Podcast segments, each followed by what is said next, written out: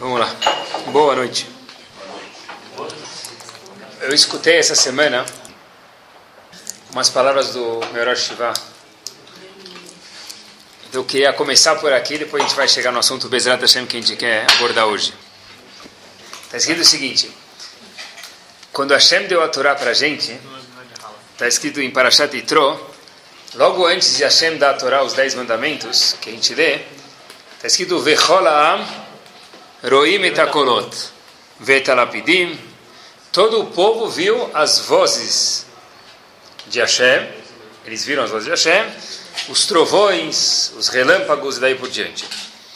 Então, uma vez, by the way, teve um, uma pessoa falou para entrar numa classe para o diretor falou para mim entrar numa classe verificar alguma coisa com alguns alunos. Então eu comecei a mostrar esses psukim, esses versos para os alunos. Aí eu perguntei para os alunos, olha, como é possível alguém ver uma voz? O Passuk diz. Todo mundo viu as vozes. Então eu tinha certeza que os alunos iam concordar comigo e falar que isso é um milagre.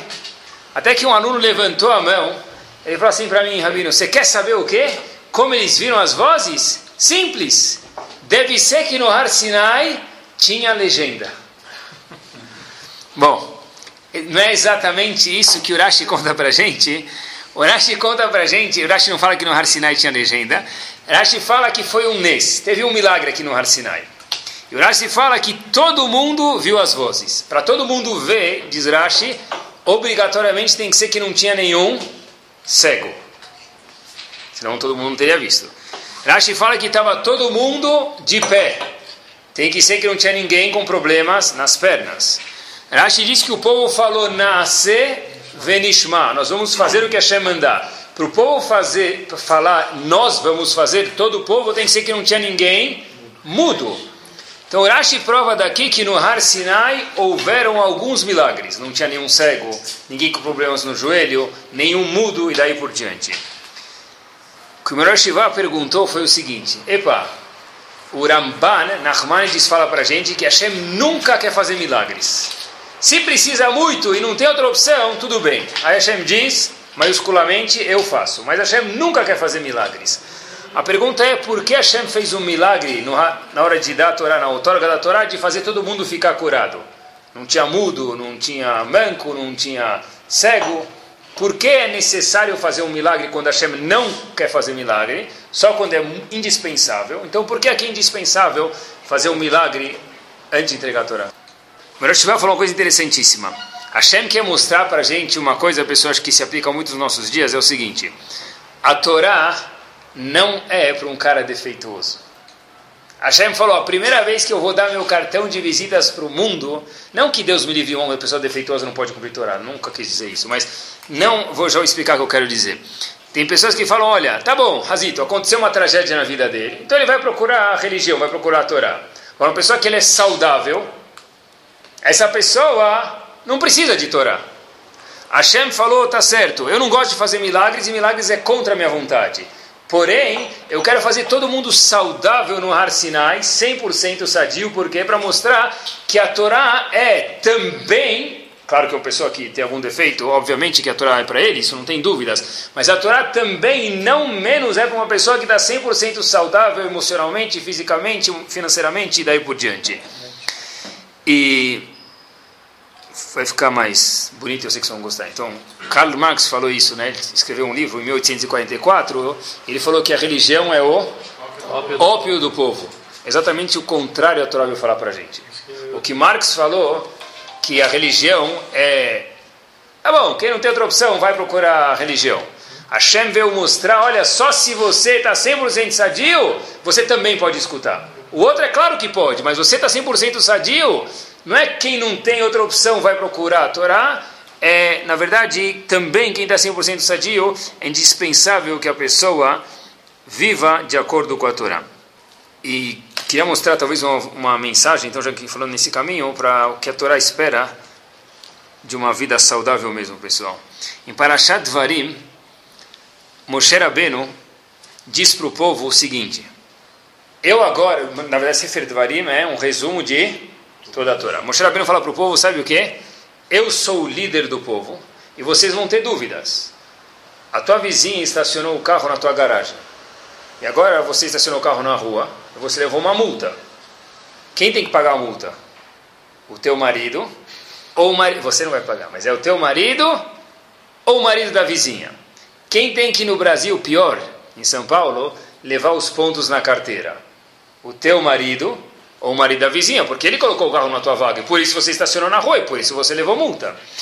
Então Moshe Rabbeinu fala para o povo, olha, Adavara Sherikshemike, tudo que vocês tiverem dúvida e não souberem, por exemplo, essa pergunta que a gente falou agora, tá, krivunelai, me aproximem, me tragam o shmativ, eu vou escutar e, obviamente eu vou fazer o quê? Resolver e falar para vocês quem vai ter que pagar a multa. Essa é a tradução do Passuco, pessoal, até hoje. O Rebbe de Ger, o nome dele é chamado Imrei Emet, pelo livro que ele escreveu, explica o Passuco de uma forma diferente.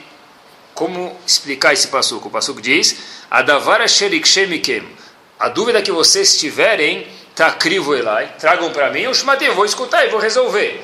Rebbe de Ger traduz esse Passuco de uma outra forma, e tem uma mensagem super poderosa. Vamos começar por aqui e a gente já volta para a tradução dele daqui a pouco. Yitzhak casou com Rivka. A gente conhece a famosa história. Eu comecei a pensar, olha que interessante, pessoal. E Rivka era irmã de quem? Lavan. Quem já falou mil vezes que de branco só tinha o nome, tá bom? Lavan era nada de branco, tá bom? Nem crime do colarinho branco ele não fazia, ele era pior do que isso. Então, de repente, é, o apelido de Lavan era um era Lavan Arashá, talvez. Lavan era um malvado. Se fosse no, algumas décadas atrás, ele seria chamado Al Capone da geração. Lavan era um cara muito sujo, muito de baixo calão. Lavan, fora ser chamado Lavan Arashá, o malvado, ele é chamado Lavan Ha-Arami. Que quer dizer Arami? Que veio de um lugar chamado Aram, que nem Reuveno paulista, o Shimon carioca, ele é chamado Lavana Arami, que veio de Aram. Ramim falam para a gente que a palavra Arami, é as, se a gente pegar as letras Arami, forma a palavra o quê? Mexer um pouquinho nelas, as mesmas letras, sem alterar nenhuma letra, forma a palavra Ramai. O que, era Ramai? Enganador. Trapaceiro, enganador. Lavan era Arami, que era de Aram, o nome do lugar, a naturalidade dele, e Lavan era Ramai, que ele era um trapaceiro. Tá bom, esse era Lavan. Lavan era filho de quem? Rivka, melhor dizendo, era filha de quem? Lavan também? De Betuel. Agora, Rashi fala, no começo de Parashat Toledot, Betuel, como ele é chamado? Betuel Harashá. Então, Betuel é um Rashá. Rashi fala no começo de Parashat Toledot, Rashi diz. Rashi diz que Betuel, pai de Rivka, é um malvado. Lavan, irmão de, Rasha, de é um trapaceiro. Então, Beleza, eu comecei a olhar, tá bom, esse é Yitzhak. De repente, o filho de Yitzhak, como se chama? Yaakov. Ele casa com quatro mulheres. Duas delas são Rachel e Leá. Rachel e Leá eram também descendentes de quem? De Lavan. Quer dizer, todo o Bnei Israel quase veio de quem? Betuel e Lavan. Rachel teve dois filhos, Yosef e Benjamim, e Leá teve sete filhos. Quer dizer, de doze filhos das doze tribos, na verdade, dos, um dos filhos de Leá era Diná. Então, vamos dizer, seis tribos. Então, das, de doze tribos, oito filhos, oito tribos vieram de quem? Rachel e Leá. Então, Rachel e Leá são filhas de Lavan. E, e, que era mãe de Yaakov, é irmão de Lavan. Todo mundo veio de Lavan e Betuel. Betuel, mais uma vez, é chamado Rachá, e Lavan é o trapaceiro. Então eu comecei a pensar, pessoal, que interessante, qual o álbum de casamento deles? Imagina agora, está tendo aqui, casaram, então os noivos casaram, vão trazer agora o álbum de casamentos. Ou então a família vem visitar e tem o álbum de casamento e o vídeo. Então chegou o álbum primeiro, vamos ver o álbum de casamento de Yitzhak e de Yaakov. De repente, tem a foto do lado da família do noivo, do lado outra da noiva e depois um mix. Então, do lado da família do noivo, beleza, quem está lá? Abraham, Yitzhak, Yaakov, tá ótimo. De repente, ela, ela vai mostrar, o Yitzhak, por exemplo, o Yaakov vai mostrar o lado da família da noiva. Quem está lá? Não tinha Photoshop. Então tem que mostrar o que tinha mesmo. Quem está lá, pessoal, não dá para enganar. Quem está lá, que vergonha. Na verdade, ó, quem é esse? Ah, quem, esse aqui é teu sogro? Com esse cara aqui, eu comprei o terreno dele, ele nunca me entregou o terreno. Me deu o, o papel, esse papel não vale nem o valor do, do, do, do, da folha sulfite. Esse é teu sogro na foto? É, esse é meu sogro. Puxa, que honra isso aqui. Ah, e tem também, você não sabe, esse tem o meu o avô, o pai dele, quem é? Lavan, o Betuel. Ah, Betuel é gente boa. Ele vendeu o carro para mim e depois, no dia seguinte, o DSV, o Detran veio pegar na minha casa porque era roubado. Então, na verdade, imagina o álbum de foto é de verdade. De Yaakov e de Yitzhak. Todos eles vinham da família de Kirashi diz Rechaim. Lavan tem o apelido de trapaceiro, quer dizer, a cidade inteira era enrolada por esses indivíduos.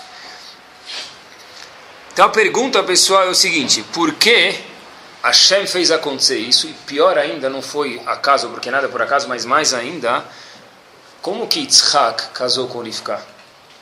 Avram Avinu falou para Eliezer, vai pegar alguém da minha família. Por que alguém da minha família? Que, que, você quer casar o quê?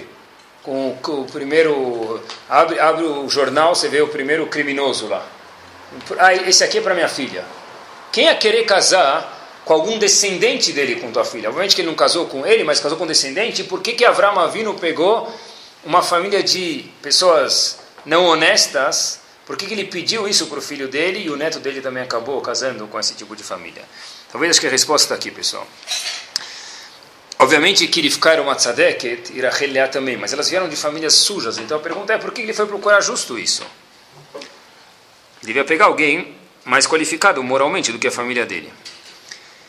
Eu estava pensando, tem que ser que tem alguma coisa boa aqui dentro. Tem que ser, porque senão Avram Avinu não ia procurar. O, Mahar, o Maharal de Praga diz, não sobre esse passuco, mas o Maharal diz uma observação. Dentro de tudo que é tamé, tem algo que é um pouco tahor. Traduzindo, dentro de tudo que é sujo e não puro, impuro, tem alguma fração de algo puro. O que, que tinha de puro, pessoal, nesses Ganavi, nesses Ramaim, daí por diante? Betuel era um rachá, ele é malvado. O filho dele, Lavan, ele é chamado Ramai. Quem é Ramai? Trapaceiro. Não é, ro... ele não é um ladrão. Está escrito trapaceiro, não ladrão. Existe diferença entre um ladrão e um trapaceiro? Ah, Rabino, claro que não. Os dois, você pagou o terreno e não recebeu. É verdade. Os dois não são bons. Mas existe sim uma diferença, pessoal. A diferença é o seguinte: ladrão é o cara que você dá um cheque de 100 reais na loja ele tem um jeito de colocar um zero a mais e quando o cheque cai na tua conta, quanto caiu? Mil, Mil reais. Isso é um ladrão. Ladrão é outra pessoa que ele vai no teu bolso, pega 20 reais você tinha e rouba. Isso é um ladrão. Ramai, uma pessoa que é um trapaceiro, ele faz você escrever um cheque de 10 mil em vez de mil. De novo, ladrão é uma pessoa que ele vai lá e te rouba. Na cara dura ele adiciona um zero no teu cheque. Trapaceiro é alguém que força, quer dizer, motiva, vamos chamar assim, você a uma coisa de mil pagar dez mil. Esse é, isso é o Ramai. Isso é quem? Lavar. Essa é a família. Como pode ser, pessoal, que uma pessoa trapaceira faz você pagar 10 mil quando você queria entrar na loja pagar mil? O que, que ele faz, pessoal? Então, na verdade, é o seguinte: uma das coisas que ele faz é ele se coloca nos teus pés. Imagina o que, que você ia gostar. Você entra numa loja, o que está procurando? Ah, você está grávida? Ah, você não está grávida? Ah, você tem três filhos? Ah? Então ele tenta imaginar o que, que você quer e vê, ele se coloca na tua situação para te vender o produto que seria bom para você. E quando você entra numa loja querendo gastar mil, ele faz você sair com um cartão de crédito gastando dois, três, dez mil, pessoal. É o seguinte, Lavan tinha o dom de ser o melhor vendedor que existe na face da terra. Eu liguei, sou vendedor, marquei um encontro com alguém, para vender algum produto. O cara falou, olha, eu vou comprar só relógios. Não, tudo bem. De repente o indivíduo chega lá com um mostruário de relógio, alicate de unha, camiseta, calça jeans. Falou, mas o que, que você está me trazendo tudo isso? Não, não. E de repente um bom vendedor consegue fazer o cara comprar relógios, alicate de unha, calça jeans. Ele consegue enfiar tudo. Como ele faz? Ele dá um jeito para a pessoa achar que é bom para ele comprar e vende toda essa mercadoria para ele. Na verdade, isso é um ramai. Ramai muitas vezes, não que todo vendedor, Deus me livre, é um trapaceiro, mas um Ramai é uma pessoa que sabe manipular a pessoa e fazer ele comprar mesmo uma coisa que ele não queria. O pessoal, por exemplo, vai comprar um carro. Mas imagina o filho do senhor nesse carro. O senhor tem filho? Tem. Cadeirinha de bebê o senhor usa? Mas a cadeirinha de bebê é exatamente isso. Eu tenho dois. Ah, então, é duas cadeirinhas. Esse é o melhor carro que tem. Não, mas eu queria comprar outro modelo. Mas vem aqui, dá um, vem, faz um test drive comigo. Você fez o test drive, você cheirou aquele cheiro lá, psicologicamente eles colocam aquele cheirinho lá, cheira, uau, gostoso. Você viu que tem duas cadeirinhas, ah, eu tenho o mesmo carro, o senhor quer eu tenho o mesmo carro, tenho dois filhos, exatamente a mesma situação que o senhor. Minha esposa adora esse carro. Se eu comprar um carro de 50 mil, acabou chutando, acabou gastando 70. O que, que ele fez? Ele fez você imaginar o que, que seria bom, porque ele também dessa situação, ele se colocou no, nas tuas calças, vestiu tua roupa e te fez comprar o carro que ele queria. Oh, mas é um bom vendedor. Ele é um bom vendedor, é isso mesmo. Estou querendo mostrar aqui que é um ramai. Não que todo vendedor é um ramai, mas o bom que tem dentro de uma ramaut é a pessoa saber, entender, entrar nos, os ashkenazim falam, nos quisques do outro.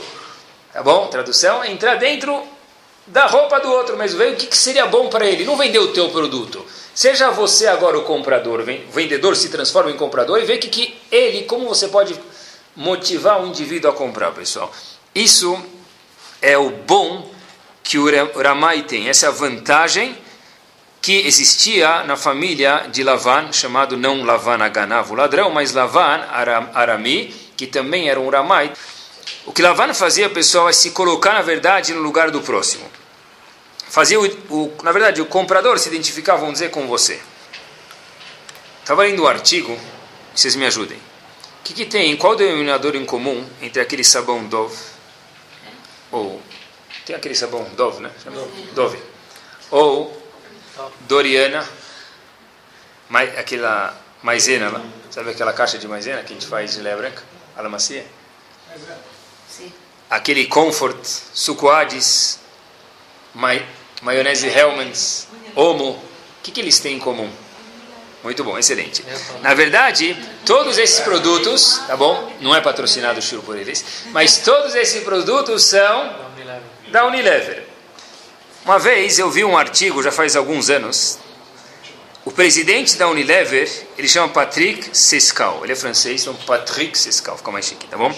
Na verdade, essa Unilever tem 223 mil funcionários, eu pesquisei, em 100, 223 mil funcionários, em 150 países, ele falou. Perguntaram para ele, olha, o que, que você faz para dar sucesso no teu trabalho? Obviamente que ele não vai dar todo, mas ele falou: vou contar uma frase para vocês. Olha, as pessoas sempre me veem nas caixas, na fila da, da caixa do supermercado. E me perguntam o que, que você está fazendo aí. Devia estar no depósito, devia estar lá vendendo no teu, na tua sala com ar-condicionado. Ele falou: também fico lá, mas eu frequento muitos supermercados e fico nas filas da caixa, do caixa. Ele falou: por quê? Ele falou uma frase muito interessante e chamou minha atenção para esse senhor. Ele falou o seguinte: o principal é entender as pessoas, e saber os desejos dele é o nosso, é o nosso negócio. Olha o que ele fala, pessoal, traduzindo só. Não basta ler pesquisas de marketing, é preciso conhecer as pessoas, os seus clientes profundamente. Em outras palavras, é o que? Se você quer vender bem, não adianta você ler a pesquisa que agora a maionese com limão vai vender mais, é só isso. Vai lá, é o que eu faço, fica na fila do caixa e vê que tipo de embalagem de maionese Hellmann's mais vai atrair as mulheres. É isso que você tem que fazer. É vai lá a fundo, disse ele, conhecer o seu consumidor. Na verdade, pessoal, isso é uma midá. Entrar nos sapatos do comprador, ver o que é bom para ele e satisfazer ele. É? É isso mesmo, é isso mesmo. É.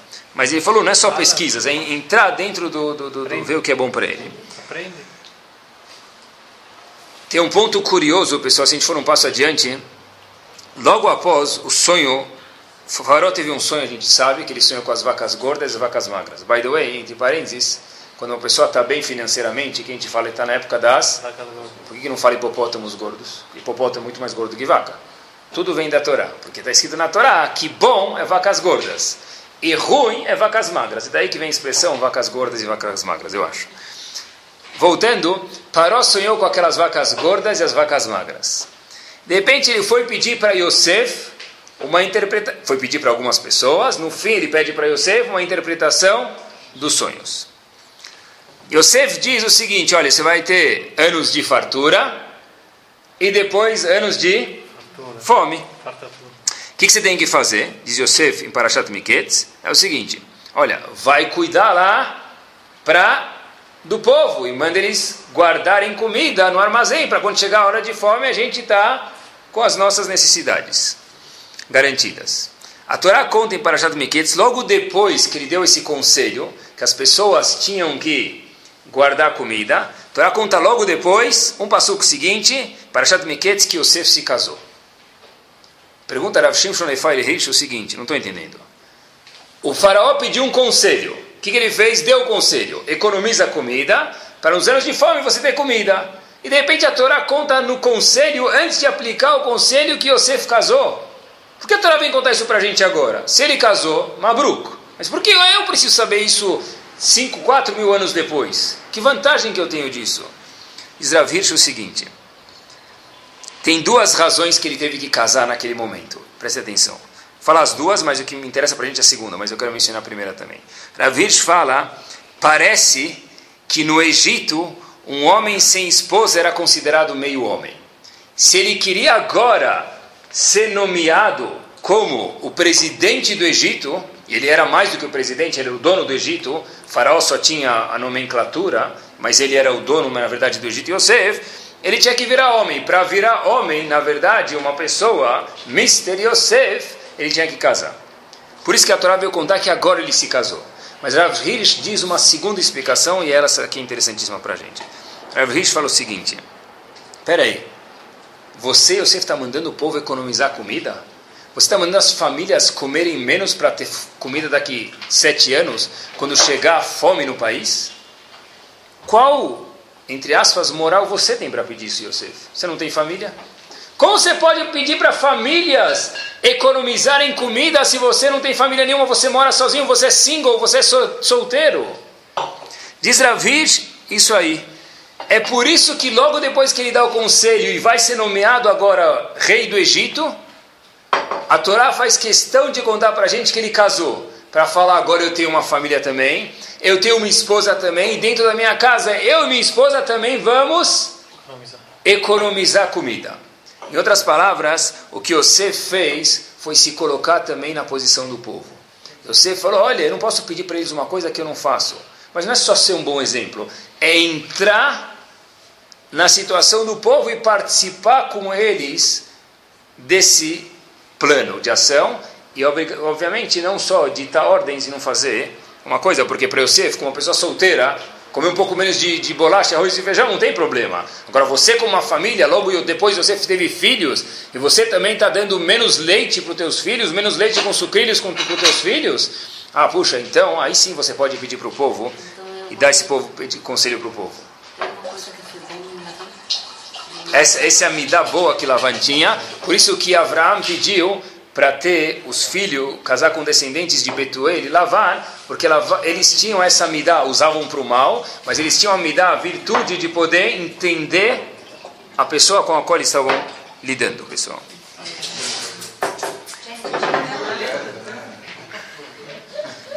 Não sei se já fizeram isso. Se você pegar uma criança engatinha, uma criança que engatinha, uma criança que tem é, oito meses de idade, tá bom? Nove, dez, que ainda engatinha, já consegue engatinhar direitinho. Você, pai ou mãe, ou tio ou avó, o que for, vai do lado da criança e começa a engatinhar do lado dela. O que, que ela faz? Começa ela começa a rir. Por que ela começa a rir? Ela sabe que você já anda e está tá imitando ela. Eu não sei, eu não sou aqui, é, não sou aqui, é, não sou a, a, a, fazendo análise aqui, adivinhações, porque não tenho esse poder. Mas eu acho, talvez, que um, uma ideia, pode ser que seja, talvez engulam se vocês quiserem, se não podem rejeitar, que a criança se identifica até alguém que está sentindo o que eu estou sentindo aqui de baixo. Ele consegue andar, ele vem engatear do meu lado, ele me fez feliz. Ele está andando no meu nível. Talvez é um pouco da ideia do shur que a gente está passando hoje, pessoal. Esse é um benefício do Ramai, de entender a pessoa com a qual você está falando, e mesmo que ela está diferente de você. Mesmo que você consegue andar e ela engatinha, se você engatinhar do lado dela, ela vai rir para você. Vou contar para vocês duas histórias curtas. Tinha um Rav, tem uma cidade chamada Lodz, e o Rav da cidade de Lodz chamava Rav Chaim Meisel. Ele foi coletar tzedakah uma vez para os aniim, para as pessoas necessitadas, necessitadas da cidade dele. Tinha uma pessoa que era muito famosa, que sempre ajudava ele. Ele uma vez lá, de vez em quando, um cada tanto tempo, e cortar dinheiro. Ele foi no inverno coletar fundos para os necessitados, e o nome desse senhor era senhor Pozansky. Esse é o nome da pessoa. Essa é pessoa que ajudava. O Rav bateu na porta, era frio, e o dono da casa falou para ele, Tfadal, em Yiddish, como se diz, tá, Tfadal Yiddish, Tfadalovski, não sei como se diz. Falou para ele, entra. Entrou, falou, entrou assim embaixo do teto, no, no hall, ficou lá. O dono da casa está com muito frio, porque inverno lá não é que nem inverno no Brasil, é frio de verdade. E começou, o rabino começou a explicar para ele e tal, ele, começou a mostrar, ele falou, tudo bem, bom, não é jeito, não, falou, vamos conversar aqui fora tal. E começou a conversar, conversar, conversar. O indivíduo deu para ele o, a doação, e o Rav estava na hora de ir embora, o indivíduo, o dono da casa falou, se senhor não se incomodar, eu queria perguntar, por que você não entrou na minha casa? Não, tem algum problema? Tudo, mas... Falou, não, não, não tem problema nenhum, posso até entrar. Entrou, sentou, tomou uma Coca-Cola, uma Guaraná e saiu depois. Falou, mas por que o senhor não entrou antes da minha casa? O Rav respondeu para ele o seguinte, olha, eu agora estou no inverno e eu vim coletar fundos para quem? Para pessoas necessitadas que não têm um teto no inverno. Eu queria que antes de você dar a tua tzedakah, você sentisse um pouco do que eles estão sentindo. Essa é a ideia do shiur.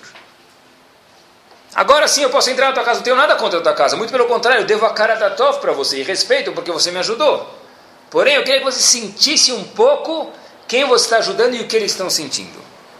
Escutem só essa, pessoa. Assim, acho que é a melhor história que eu já vi na minha vida, dessa ideia.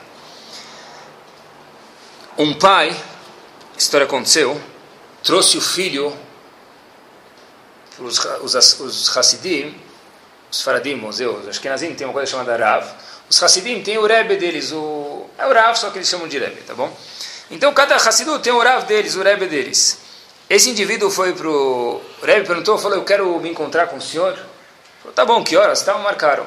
Ele trouxe o filho, falou, olha, você pode me ajudar? O Rebbe falou, olha, se eu puder, com muito prazer, está aqui meu filho, queria que você conversasse com ele. O, pai, o Rabino perguntou para o pai do menino, como eu posso ajudar? Meu filho está querendo casar com uma mulher que não é do nosso povo. Eu queria que você ajudasse. O Rebbe segurou na mão do menino e começou a chorar. E depois de um tempo, o pai pergunta para ele: E aí, o que aconteceu? O menino diz que o Rebbe não falou uma palavra. O pai vai perguntar para o Rav: Mas Rav, Rebbe, por que você não falou nada para o meu filho? E olhem que Rebbe esperto, pessoal. O Rebbe diz para o pai: Eu fui religioso minha vida inteira. Eu nem sei nem sinto, nem consigo sentir o que é o Nisayon, o teste de casar com uma pessoa que não é do nosso povo. Como eu posso ajudar teu filho e convencer ele algo diferente se eu não consigo me colocar na situação dele? Obviamente que ele deve ter feito outra coisa, eu não sei, não vou mentir para vocês, indicado alguém para conversar. Mas aqui a gente vê, pessoal, que super feeling é, se eu quero ajudar de verdade alguma pessoa, eu primeiro preciso sentir, eu tentar sentir o que ele está sentindo. Eu não consigo sentir. Por conseguinte, eu não tenho como ajudar pessoalmente. Eu posso dirigir, vou dirigir para alguém, mas eu não tenho como eu ajudar a pessoa. Se a gente andar mais um passo, a gente vem para Shad Baloterra, a Torá conta para a gente sobre o man, famosa comida que nunca terminava. Mulher nenhuma usava ir no supermercado, tá bom? Nunca tinha que fazer supermercado sacolão, é, Walmart, é, Sam's Club, nada. Estava tudo pronto em casa. Chegava a sacolinha pronta. Bom, então as mulheres tinham mais tempo para fazer outras coisas, obviamente, não tinham que dedicar tanto tempo e tanto esforço para isso que elas fazem todo dia. O povo quer chorar e começa a chorar que eles querem carne. A gente não quer mais mano, enjoa do mano. Agora a gente quer fazer churrasco todo domingo. É, não é salsicha, é churrasco caprichado, steak. Salsicha não tem graça, filé mignon. Então, de repente, eles começam a chorar, chorar, chorar, para pedir carne. Então, o Ramim falou para a gente que eles choraram. Mas choraram por quê? vai lá e pede carne para Moshe Rabbeinu. Por que, que você chora? Que, qual, qual foi a razão do choro aqui? Igual vocês reclamaram e pediram o mar, vai lá e pede a carne. Por que chorar? Por que teve essa reação de chorar? Rav Schwab diz, olha que interessante, quem era o líder do povo naquela época? Moshe Rabbeinu. Eu só falo isso porque eu li dentro, senão não teria nem permissão de falar isso. Mas de alguma forma ou outra, Moshe Rabbeinu era quase que um anjo. Moshe Rabbeinu estava 0,001 embaixo de um anjo. Se ele fosse um anjo, estaria no Shamayim. Estava um pouquinho embaixo. De repente, Moshe Rabbeinu era uma pessoa que era quase 100% espiritual. O povo falou, olha, a gente agora quer carne. A carne é algo física. Quem vai dar para a gente isso? Moshe Rabbeinu. Se Moshe Rabbeinu trouxer isso do Shamayim, vai vir como um alimento o quê? Espiritual, porque Moshe Rabbeinu é 100% espiritual. A gente não quer isso, a gente não está nesse nível. Então pede para Moshe Rabbeinu carne. O povo chorou, diz por quê? Porque eles falaram, Moshe Rabbeinu não vai nem entender o nosso pedido. Olhem que forte. Quando o povo viu que Moshe Rabbeinu não ia nem conseguir se identificar com eles, eles falaram, a gente não tem nem como pedir porque ele não vai me entender. Automaticamente, em vez do povo falar a gente quer carne imediato, o povo começou a chorar. Porque eles falaram, Moshe Rabbeinu não vai nem se entender, pessoal nem se identificar com a gente, não vai entender a gente. Quer dizer, a gente não tem solução nenhuma com ele. Quer dizer, quando a gente quer alguma coisa de verdade, a gente quer conversar com alguém, se ele vai dar ou não, eu não sei. Mas se ele não vai me entender, eu não vou nem conseguir abrir a boca. Eu não tenho nem razão para abrir a boca, pessoal. Uma vez, uma pessoa ligou, falou se podia conversar comigo, eu falei com muito prazer. E aí ele começou a contar algumas coisas, e eu falei para mim mesmo, como é possível que eu vou ajudar essa pessoa? O caso que ele está me contando não tem, não tem solução. Pelo menos eu não vi solução nenhuma. Eu senti, sabe, puxa, meio, permitam, assim, assim inútil, não, na situação não tinha como ajudar a pessoa. No dia seguinte, essa pessoa me liga e diz o seguinte, Rabino, eu queria muito te agradecer aquele o que a gente conversou, eu estou enxergando novas opções para o meu problema e depois de um tempo ele me avisa que ele se resolveu. Eu falei para os meus botões, porque não posso contar para ninguém, porque se alguém me contar uma coisa, contar para ninguém, então já não pode me contar nada. Falei para os meus botões, literalmente, qual é a piada aqui? Eu não falei absolutamente nada para ele, não dei dica nenhuma, eu próprio me senti uma pessoa aqui com as mãos atadas. Aí eu falei, deve ser acontecer alguma coisa. Isso aconteceu com outra pessoa que veio falar, de novo comigo. Em outra ocasião eu também não sabia como dirigir essa pessoa num caso, porque era um caso que não tinha acesso. E a pessoa de novo liga fala: Puxa, eu queria agradecer que eu estou vendo uma nova visão e eu consigo resolver meu problema. Onde eu entendi, pessoal, que na verdade quando você escuta e se identifica com a pessoa, a pessoa já sente que mesmo sem você dar a dica e a solução do problema, se você der melhor ainda, mas mesmo sem você dar, obrigado que você já me ajudou. Isso funciona, pessoal, no trabalho. Se tem um funcionário, algum amigo, não precisa nem sempre ajudar. Se você escuta ele, não é escuta ele, tá? Fala. Peraí, eu tô, eu tô, esse ouvido está liberado, está no celular. Mas não é fala. Você de verdade dá, mesmo que for quatro minutos, mas atenção 100% para essa pessoa, você se identifica com ela, a pessoa pode nem ter a solução. E a maioria das vezes, eu vou contar para vocês, as pessoas nem querem solução. Eles só querem um ombro. Não precisa nem dar os dois, um só já é suficiente, pessoal. Com um aluno, com um filho, isso funciona 200%, não 100%. Tá bom? Eu acho que a maior dica que tem, vamos dizer, se alguém aqui quiser virar professor, eu vou dar a maior dica que eu acho que eu aprendi na minha vida. É, você quer ser um bom professor, ou tentar ser um bom professor, reza para Kadosh Baruch Hu, e depois disso, imagina quando você era aluno, como você não aguentava um professor falando uma hora e meia naquela sala de aula. Como era chato. Você quer dar aula, e daí que você quer dar aula? Por que, que o menino tem que sofrer com tua aula? Se você lembrar como você era, quando você era pequeno, certeza que você vai ser um ótimo professor. Porque se o menino pedir para ir no banheiro um minuto, mesmo que você sabe que ele não precisa ir no banheiro, fala, é, deixa eu ir para ver se ele precisa ir no banheiro. Você precisa ir de verdade? Você está falando que ele precisa. Mesmo que ele vai dar uma volta. Você não gostava de dar voltas depois de que era uma aula dobrada de 45 minutos ou 50 vezes 2? So what's the big deal? Deixa ele dar uma volta.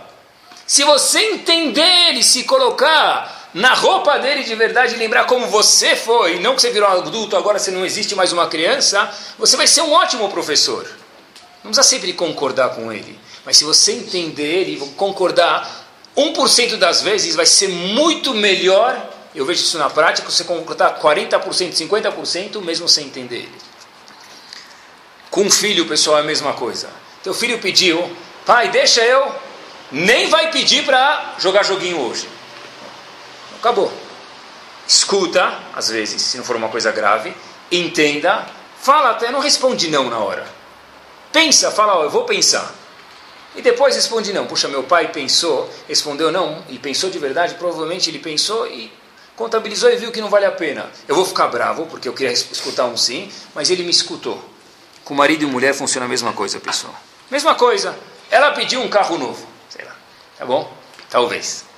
Vamos dizer, se você pode dar, é uma obrigação. A Torá diz né, que o homem tem que se vestir conforme a condição que ele tem e dá para a mulher mais do que ele tem. Então, se ele pode dar, e na verdade o carro dela tá, não tá bom, então ele tem que dar. Eu só falo isso porque minha esposa não está escutando. Então ele tem que dar, se decidir mas vamos dizer que ele não pode dar por qualquer razão. Então ele fala, não fala não direto, escuta, deixa eu averiguar, deixa eu ver quanto vai ser cada pagamento, deixa eu ver se dá para dividir, deixa eu ver se não dá para dividir. Se o marido pede uma comida para a esposa, não fala não direto, deixa eu ver se dá para fazer. Vai olhar no freezer, mesmo que você sabe que não tem, depois fala não. Se você responde um não na hora, o que quer dizer? Ele nem me deu ouvido, ela nem me deu ouvido. Esse é o feeling não legal, pessoal. A gente está falando de casamento, eu escutei uma muito boa. Casamento é igual um workshop. Vocês escutaram essa? Muito boa. He works and he shops. Não. Só divertido. Não, ele trabalha e é she shops. E ela, ela, é, e ela faz compras. Não é só brincadeira, essa não tem nada a ver com a gente. Um, não, é brincadeira, é brincadeira. Pessoal, antigamente. É, mas ela shop para você, porque se ela não shop, você fica com a casa vazia. Antigamente, pessoal, se uma criança, se uma criança perguntava Cadê Hashem? O que, que você respondia para ele? Aqui. Cadê Hashem? Eu, eu escutei de uma pessoa que tem hoje 45 anos, que uma vez ele perguntou na casa do pai dele, é uma senhora, falou que ela perguntou na casa do, dos pais dela, cadê Hashem? Os pais falaram, nessa casa você não faz esse tipo de pergunta. Porque não cabe. Cadê Hashem? Não porque não tem Hashem na casa, não acho que é isso que eles dizer. É que na verdade, que na verdade, olha, a gente se vê tomar esse lindo vela de Shabbat, teu pai indo para a sinagoga, quer dizer, cadê Hashem? É, essa pergunta não, não, não condiz com você. Talvez há 50 anos atrás funcionava isso, pessoal. Hoje em dia, mesmo que você acha que é uma pergunta talvez exagerada, vamos dizer que fosse, uma pergunta ousada, escuta a criança pelo menos. Porque se ela fizer uma pergunta, e aqui no caso o Ruhani espiritual, ela não estiver perguntando a última fita do Nintendo que saiu, já é uma mala, ela está perguntando sobre algo espiritual. Mesmo que você não sabe responder. Escuta, ela fala, puxa, olha, você teve uma boa pergunta. Vou pesquisar. Dá ouvido, é isso que a gente está estudando hoje. Dá ouvido para a situação. Não precisa concordar, mas dá ouvido, pessoal. Isso que é um líder, pessoal. Isso que é o maior líder. Sabe que teve uma campanha com os Rabanim de um bairro de Jerusalém que aconteceu há 40 anos atrás, mais ou menos, vamos ver, para que num certo bairro os comerciantes fechassem as lojas no Shabat. Conseguiram, um bairro pequeno relativamente, mas que não, todo mundo fechava e cada um uma vitória, e conseguiram que as pessoas não trabalhassem em Shabat. Exceto, obviamente, tem sempre o que é indivíduo que vai falar Anilo Maskim. Eu vou trabalhar no Shabat. Tá bom, Anilo Maskim. Num Erev Shabat, durante essa campanha, Rav Ari Levin, que é chamado Tzadik de Yerushalayim, só para você ter uma ideia quem ele era, ele faleceu em 1969, quer dizer, relativamente recente. Rav Ari Levin senta na porta da loja desse indivíduo, vamos chamar de Reuven. Rav Ari Levin senta na porta da loja desse indivíduo israelense. E o indivíduo, apesar que não cumpria Shabbat, ele viu que era o rabino, respeitava o rabino, e falou, olha, Kavodarav, senta aqui dentro. Rav Levin falou, não, não, não, tá bom aqui para mim. Falou, Rav, por que, que o senhor está sentado na porta da minha loja, Erev Shabbat? Rav Levine falou para ele o seguinte, pessoal, a história aconteceu exatamente assim. Eu queria sentir um pouco do teu Nisayon, do teu teste, de ver os clientes entrando e saindo na sexta-feira, fazendo compras, assinando o cheque, entregando os calim na tua mão, para entender quanto que lucrar dinheiro e precisar fechar o negócio, o teste é difícil. Esse indivíduo vira para Vari Levine e fala para mim o seguinte: um monte de gente já entrou na minha loja criticando que eu trabalhasse Shabbat e pedindo que eu fechasse como todo mundo já fechou. Você foi o primeiro que entrou na minha lógica. Você foi o primeiro que veio ver o que quer dizer ganhar dinheiro, faturar, e mesmo assim falei, eu vou fechar a porta e vou parar de ganhar dinheiro. É muito difícil. E a história foi que ele não fechou naquele Shabbat e no próximo, mas depois de alguns meses, ele foi o último indivíduo que trabalhava Shabbat naquela loja. Qual foi a Chokhmah do Ravari? Em vez de falar para o cara seu apicoires, seu rachá, seu malvado e todos os outros termos belos e lindos que a gente conhece, sente um pouco o que é sentar na porta dele e ver quanto que é difícil estar tá faturando e parar de faturar. Você me entendeu, Rav? Eu vou me esforçar agora para parar de trabalhar. Por que a pessoa, às vezes, terminando, não faz isso, pessoal? Porque a pessoa, às vezes, tem, tem uma certa tendência, ou acontece, às vezes, de não fazer isso, de se colocar na pessoa com a qual ele está lidando ou falando, ou escutar ou entender a pessoa de verdade. E eu acho, talvez, que para a pessoa poder saber os sentimentos do outro, entender eles, a pessoa própria precisa saber que ele também tem sentimentos. Hoje em dia, não sei se um homem, principalmente, sabe que ele tem sentimentos. Um homem, na verdade, é um indivíduo que hoje em dia, no mundo, o que, que ele é? Ele vai, se fosse desenhar um homem, é os Flintstones do, do, de 2010, o que, que ele faz? Vai trazer dinheiro e volta para casa. Esse é o homem, é o homem da pedra, agora é o homem do, do cheque, dos cheques e do dinheiro. Mas o homem é muito mais do que isso. A gente sabe que o homem é muito mais do que isso. Se eu não entendo que eu tenho sentimentos, eu devia ser pelo menos, né? Se eu não entendo que eu tenho sentimentos, como é que eu posso estar apto a me abrir para entender os sentimentos do outro? É impossível. Então, talvez o primeiro ponto é entender, pessoal, que a pessoa também tem sentimentos. Olha para olha o olho da pessoa quando está conversando com alguém. Em vez de olhar para baixo, mesmo que você não está mexendo no computador ou no celular, olha para o olho da pessoa. Imagina que talvez está falando com uma pessoa da tua família. Ajuda. Se é uma pessoa estranha, se é uma pessoa da tua família, como você vai se comportar? O Shalom Shvadron conta que uma vez tinha um indivíduo e ele escuta que tem um pai correndo fala, oh, Reuven se machucou, Reuven se machucou. Então o indivíduo está andando fala, tudo bem, vamos resolver, ver se ajuda. Ele vai andando devagar. Fala, Reuven, o teu filho se machucou. Que? Ele sai correndo. Quer dizer, quando é o filho da pessoa, o que acontece? Ele corre. A pessoa escutar um Yehudi, diz o Razonish, sabe o que? Quando você escutar, faz esse exercício. Quando você escuta que tem um Yehudi, mesmo que você recebeu um e-mail, você nem sabe de quem, nem sabe se é verdadeiro. Deve ser. Que precisa de Refosh Lemar. Diz o Razonish, mesmo que você não vai conseguir falar Tehilim direito. Falar um Tehilim do jeito que for, se mobiliza para para essa pessoa. O que está fazendo agora? Parando de fazer de alguma forma ou tentando se colocar no lugar de alguém da família dele e falar Tehilim. Essa é uma forma, pessoal, da gente se mobilizar entender que a gente tem sentimentos, olhar para a pessoa, escutar como se fosse alguém da família e fazer um ato ativo, alguma coisa ativa para em prol dessa pessoa. E a pessoa não pode falar, isso não é para mim. Por quê? Que está escrito que tem um passuk, quando Batia viu Moshe Rabbeinu naquele famoso cesto, como chama esse cesto hoje em português? Como chama aquele cesto? Moisés, porque chama Moisés? Tudo vem da Torá mais uma vez. Por que não chama João? Porque Moshe bem, foi colocado num cesto. Vocês já pensaram sobre isso, mas mais uma vez, tudo vem da Torá. Está escrito Vatiftach, bate abriu o cesto, Vatiraeu, et, Vatireu et ayelet, Veinen boche. Ela viu alguém chorando. Quem estava chorando? Moshe. Automaticamente, Vatachmola lá, ela teve piedade dele, vai tomar Mialdea Ivrimze. Esse indivíduo, ele é um Yehudi, ele é judeu. Assim a gente lê o Passuca até hoje. O Baal Turim diz que quem estava chorando esse Nar não era Moshe, porque Moshe não era um Nar, não, Moshe era um bebê. Nar é um adolescente. Está escrito, ela abriu o cesto e viu Nar Borre, um adolescente chorando. Não pode ser Moshe Rabbeinu, diz o Baal Turim. Por quê? Porque Moshe Rabbeinu era um bebê, era um tinok, não um Nar. Diz o Baal Turim, quem era o Nar? Zé Aharon. Aharon estava chorando. E prova até o Balturim, o Balturim diz que se você pegar as palavras, a palavra Narboche e somar ela, é a mesma gematria, mesmo valor numérico de Aharon, a correr. Então vamos ler o passuco de novo. Bate abriu o cesto e ela viu um bebê chorando e ela falou: Esse indivíduo é Yehudi. Quem é Yehudi? Não Moshe. Pachuto que Moshe é Yehudi, porque só os Yehudim estão no rio. Quem é, na verdade, o Yehudi? Aharon é Yehudi. Como ela sabe porque ele estava chorando? Quando ela viu que tinha outro Yehudi olhando para o menino que estava sendo afogado e chorando, falou que deve ser que esse é um Yehudi.